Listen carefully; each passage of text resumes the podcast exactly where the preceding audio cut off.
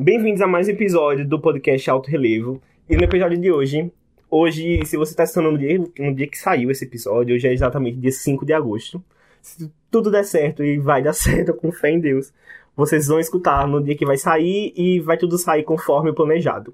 Hoje começa mais um, uma série de, de episódios aí que eu tava pensando há muito tempo em já postar aqui no, no canal, ó, no canal, já postar aqui no podcast, só que nunca deu muito certo porque eu nem tinha o necessário e eu nem falava muito, sabe? Era bem no começo, foi ano passado. Falar nisso, nossa, se isso vai sair no dia 5 de agosto, daqui a 4 dias, vai fazer um ano de podcast. E deve ter uns 10 episódios só em um ano. Eu postei, tipo assim, menos do que um por mês.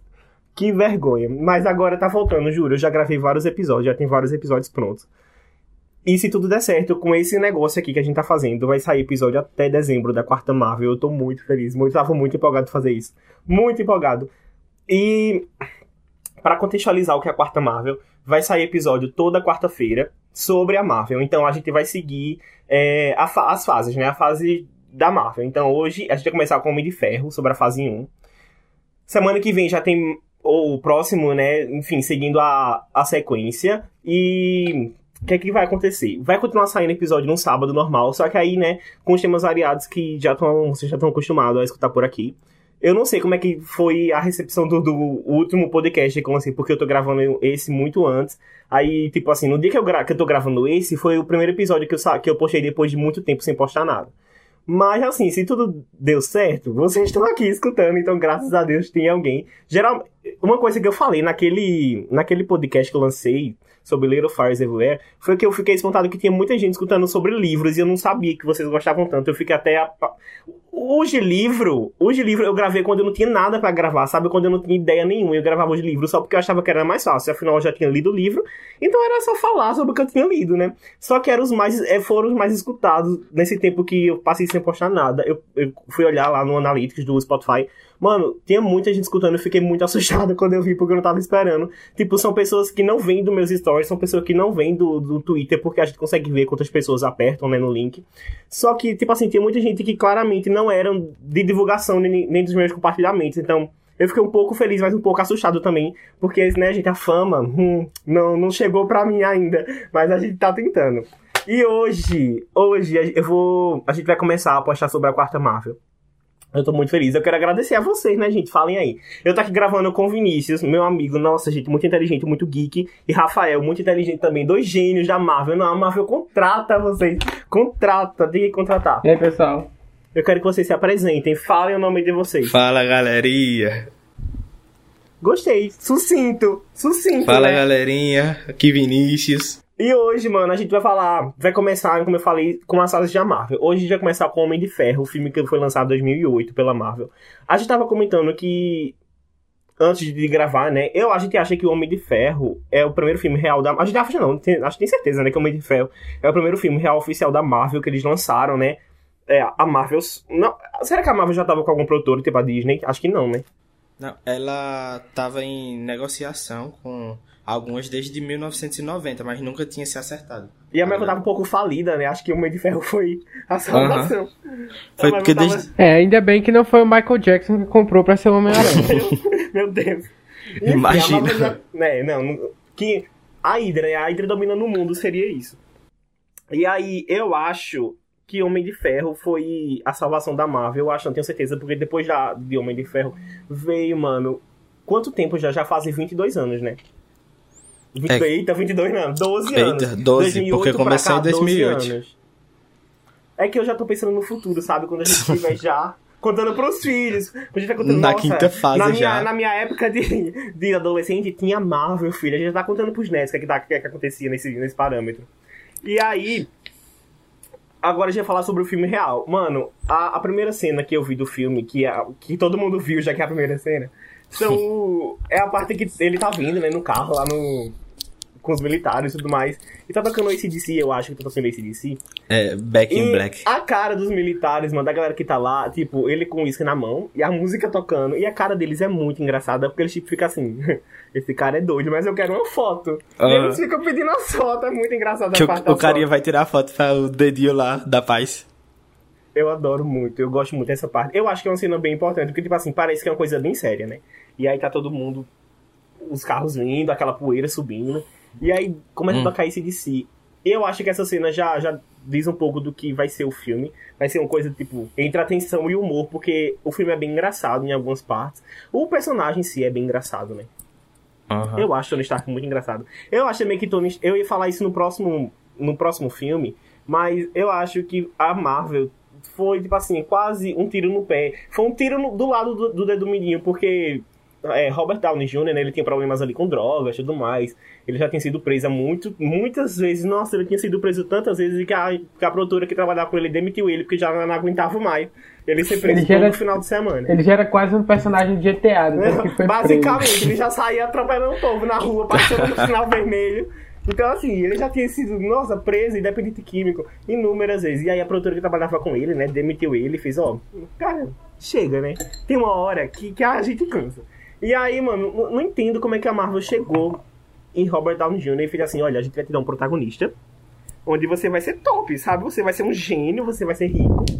E você vai ser tudo, vai ter tudo que você quiser. Não, eu não consigo entender, mas assim, claramente, hoje eu ajoelho, né? Porque, gente, se Robert Downey Jr. não fosse o Tony Stark, não sei se a Marvel seria a Marvel. Acho E que aí, também, tipo, fala. além de ser. por- Tipo, escolheram ele, mas eu acho que também teve alguma coisa por- é, associada à aparência. Porque, querendo ou não, ele parece com o Homem de É, Ferro com dos dos quadrinhos. quadrinhos, né? Tá ligado? Sim, Exatamente. Como Nick Fury. Nick Fury aparece na É cena pós-crédito né? desse filme. E foi isso que eu tava vendo.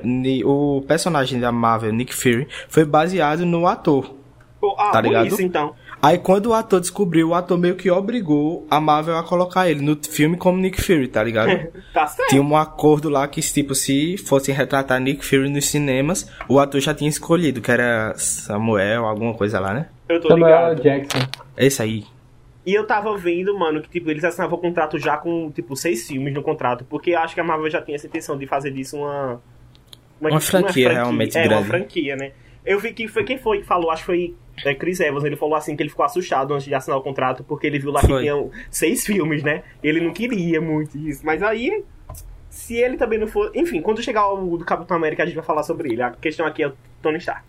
Voltando pro É. filme.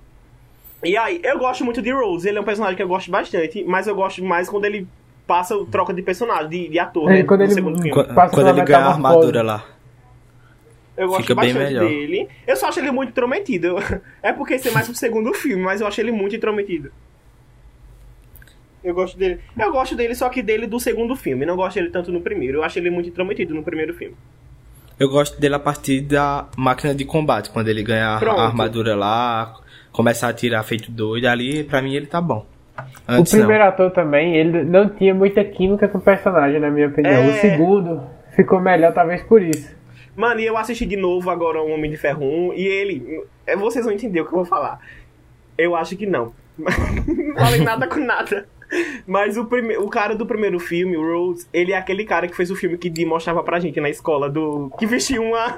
Você lembra que vestia uma.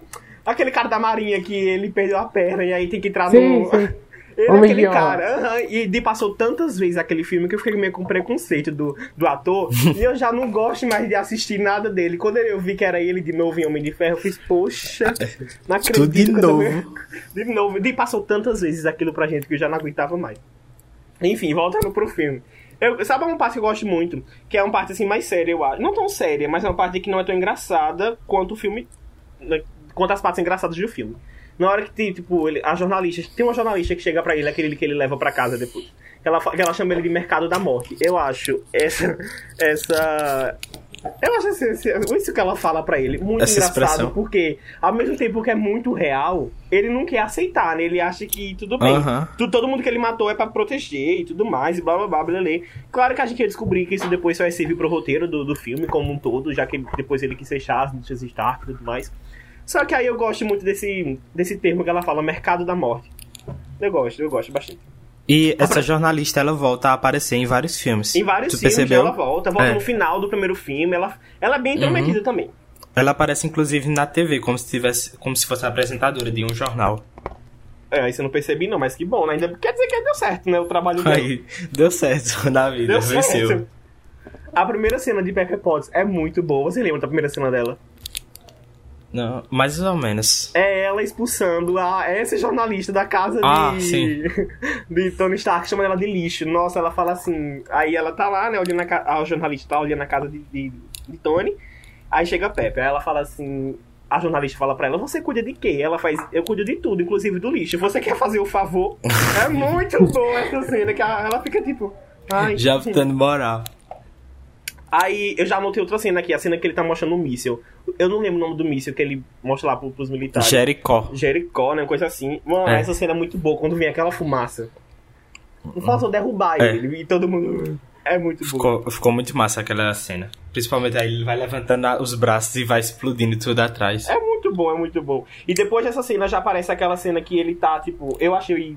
Eu achei que é. Achei boa, mas aí já evidencia, né, um problema que Tony tem. Que é o alcoolismo. Que a gente. Eu falaria disso no outro filme, mas eu vou deixar falar no outro filme e vou comentar aqui. Tem uma cena. De, assim que passa essa cena do, do míssel.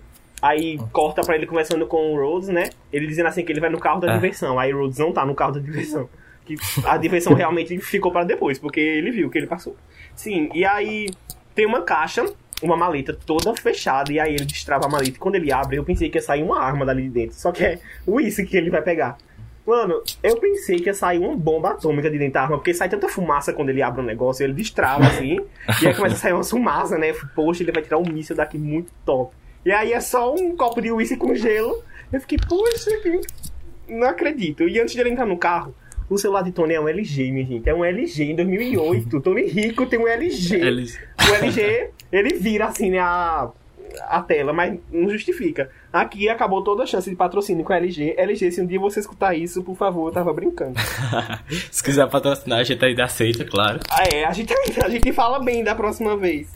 Tem vários Aí, filmes ainda ok, pra falar gente- bem, ó. Aproveita. Ah, é, LG, tem tanto filme pra gente falar ainda, por favor. Essa quiser. cena do uísque é tipo, é aquela situação que o cara tem dinheiro pra destruir o planeta, mas ele decide usar a tecnologia que ele pode comprar pra fazer uma maleta com refrigeração. Ele, assim, serviu pra ele, mas eu pensei que fosse sair uma bomba dali de dentro. Não, agora ele vai tirar uma melhor ainda. E sai um copo de whisky com gelo. E com uma fumaça, assim, que parece que vai consumir o mundo. Achei muito legal. Mas, assim, é uma questão a se debater no segundo filme, porque no segundo filme a gente vê que ele tem muitos problemas com bebida, mas tudo bem. No segundo filme vocês vão escutar sobre isso. É, aí passa, né, as primeiras cenas do filme de novo, onde ele é atacado e tudo mais. E que desespero ver aquele negócio dentro do peito dele com a bateria de carro carregando. Nossa, que agonia. Não gosto de ver aquela cena porque é muito desesperador, gente. Nossa. Que é um negócio que fica segurando os estilhaços pra não pegar no coração é, dele, mano, né? e fica, tipo, fica. Não é que fica aberto. É, parece uma lata. Pega uma lata de milho verde e ervilha e bota pra tu ver, é igualzinho. Antes dessa cena, quando ele começa a atacar o comboio lá, tá ligado? Que ele é acertado por um míssil. Eu achei muito foda porque, tipo, ele olha pro míssil e vê que é da indústria dele, tá ligado? Que Aham. tem Stark Industries. E ele que foi atingido pelo míssil dele. Que ele que da- é, fornecia Que pra criou, galera né? lá. É, aí depois, quando ele volta, ele para de Eu acho que fornecer. essa é uma das cenas decisivas também, assim, desculpa por atrapalhar, porque ele percebe a besteira que ele tava fazendo, né, de certa Eu acho forma. que, tipo, ele parou É. por causa daquilo, tá ligado? Que ele viu com o estrago que a empresa dele tava fazendo. Como esse filme, ele, é- ele foi. como Ele tinha o plano de ser independente, eles não iam, né, contratar, tipo assim, empresas realmente. ah, de efeito especial e tudo mais. Quando eles viram a proporção que o filme tava tomando, eles começaram, assim, a, a- Perderam toda a parte da independência que o filme tinha. Mas eu acho que a questão do roteiro ainda ficou meio independente. Por isso que o roteiro ainda tem uns furos muito grandes, umas falhas, assim, que, sabe?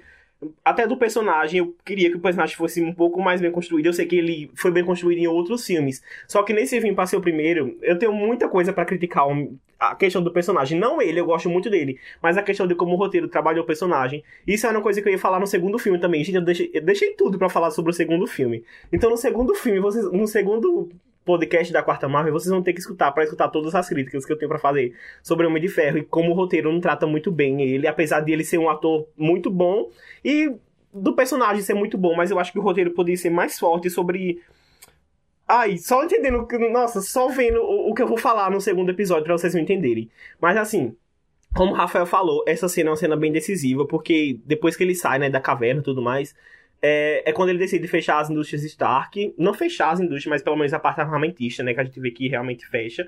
E é quando a gente conhece o Obadiah ali e tudo mais. Enfim, depois a gente fala do, do Obadiah. Ainda voltando na parte que ele tá preso, mano. Eu quero saber, não sei se vocês vão lembrar. Mas eu quero saber de onde que vinha aquelas folhas do- da armadura. Porque, tipo assim, ele ganha várias folhas que quando ele bota contra a luz forma a armadura. De onde que vem aquilo? Que eu nunca soube. Eram sucatas. Tipo, Não, sim, ok, mas ele ganha as folhas, tipo, da, da armadura, tipo, desenhada. Ele ganha. Eu fiquei- não, aquilo ali foi ele que desenhou, eu acho, com o, o carinha que tava com ele lá. Porque, tipo, Ai, eles- olha, não sei, não consigo aceitar isso. porque ele é sequestrado pra construir um míssil, o Jericó Um míssil, pra um- galera. é, exatamente. Aí, tipo, o, eles deram as coisas lá pra ele construir, só que em vez dele construir, ele construiu a armadura e ficou enrolando, Agora, né? bicho. E ninguém tenho- percebeu. É, não, é isso que eu ia falar agora. É isso. Esse é um dos primeiros pontos do roteiro fraco que foi esse filme. Mano, o Tony é um gênio, a gente sabe disso. Mas assim, nem 10 gênios juntos ia conseguir montar um negócio daquele, ainda com aquela câmera olhando toda hora, e ainda com os guardas entrando toda hora ali naquele negócio. Mano, não tem condições. Mano, a armadura tinha até um propulsor que ele voou. No... Não, não, olha. Ai, eu não consigo aceitar esse fato. E ainda depois o, o, o, que, o gênio já é lá do. Com o laboratório Stark. Laboratório Stark, ó. Meu Deus. Com as indústrias de Stark. Meu Deus, eu falando tudo errado. e ainda os gênios, quando o Obadiah pede pra fazer o. o o, o reator Arc. Não conseguem fazer, porque eles dizem que, a- que a, a indústria, o- a tecnologia ainda não existe. E ele conseguiu fazer numa caverna sem nada. Com Não, eu não- sucata, com sucata, ele fez com sucata. Olha, mano.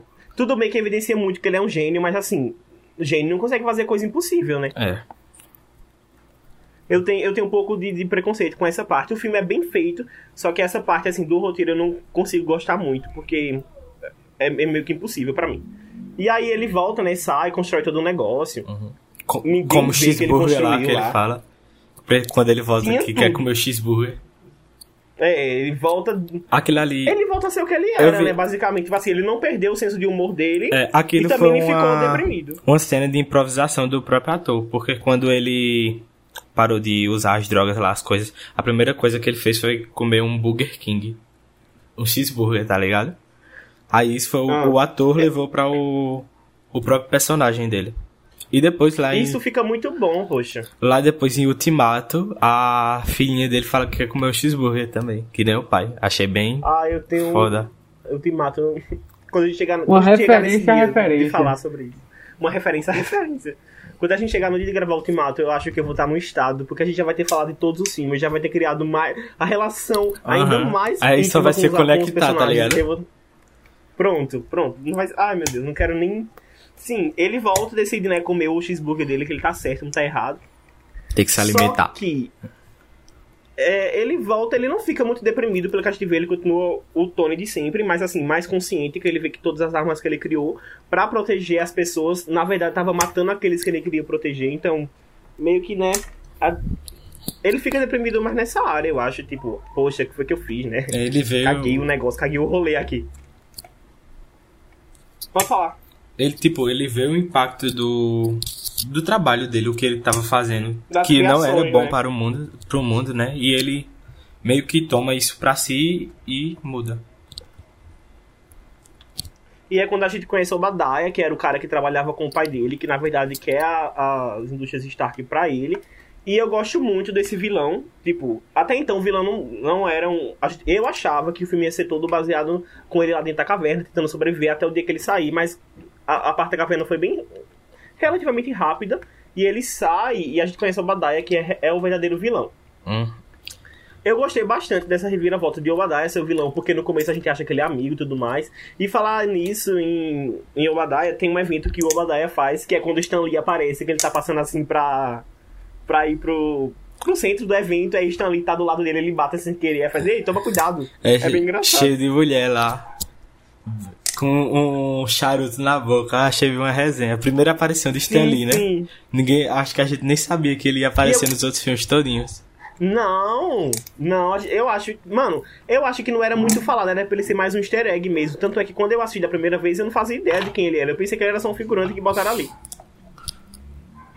Ele é mais um easter egg do- dos filmes e tal. Até você conhecer ele e saber que ele vai estar ali em todo o filme. E eu queria mais o romance de Pepper e Tony nesse filme. Eu achei que foi muito rápido. o, tudo que. Se tivessem botado Acho- mais romance de Pepper e Tony nesse filme, teria ficado um pouco melhor. Acho que era porque, tipo, eles tinham muita. Tem uma Eles- cena perdida assim deles É, dançando. acho que é porque eles queriam trabalhar mais a parte da, in- do, da indústria de Stark, tá ligado? A disputa de Stark com o carinha lá pelo. mais. É. Pra que ver quem realmente ia ficar com a empresa. Acho que por isso que não focaram tanto na parte dos dois. É, mas, eu tenho muito preconceito porque eu queria, que eu gosto muito deles dois juntos. Ah, como a gente tava falando, o Tony viu que as armas que ele criou eram usadas pra matar, né? E tudo mais. Sempre foi usada pra matar. Só que quando, É. quando tava sendo benéfico pra ele, é, tava tudo certo. Sempre foi usada pra matar. Mas enquanto ele tava vendo ali, ah não, estão comprando de mim, tudo bem. Só que ali, ali ele sentiu na pele, Ah, é, né? ali ele viu que foi que ele passou com as armas que ele criou, né? E aí vem o meu ponto. Quero que vocês me É, disse, entendam. não, tá massa. Ele viu que as armas que ele, que ele criou ali, né, tava matando as pessoas que ele, na verdade, era pra proteger, entre aspas, que ele achava que protegia. E aí ele cria armadura, e o vilão do filme, que é o Obadiah, faz a mesma coisa. Ele cria armadura pra matar mais gente. Só que até aí, Tony, não tá nem aí. Tipo assim, ah não, eu criei as armas, então agora eu vou fechar as empresas. Aí eu criei armadura, o meu inimigo também criou armadura, tá matando gente, e eu vou continuar com a minha armadura porque eu não tô matando ninguém. Tipo assim, contraditório, né, Tony? Só que. É, só que, tipo, a armadura que o carinha criou, ele, ele ainda teve que pegar restos da sucata de Tony Stark pra poder mais ou menos saber como era que funcionava. né? Porque ele, ele mesmo não conseguia Vergonhoso. desenvolver. Nem o cientista lá que ele contratou, É. o bichinho ficou com pena dele. Coitado, só queria ajudar. O cientista lá ele ainda volta a aparecer em Homem-Aranha. Tipo, como um dos caras que foram afetados por Tony Stark. Eu tô porque ligado. O cara que tava tentando desenvolver uma armadura e não conseguia. E Tony Stark com sucatas fez uma. Eu acho incrível. Eu não tenho- Nossa, eu não. Essa parte da sucada realmente não entra na minha cabeça. Eu queria que o roteiro fosse bem mais rico nessa questão. Mano, pelo menos se não tivesse aquela câmera ali vigiando eles. A questão é, ninguém tava precisando construir uma armadura pra sobreviver. É, Por isso que ninguém tinha exatamente. Se conseguido fosse ainda. num penhasco, teria construído com Tinha que- graveto. o cara tinha que ficar em perigo É. pra poder fazer. Olha, eu não sei. Tava faltando incentivo.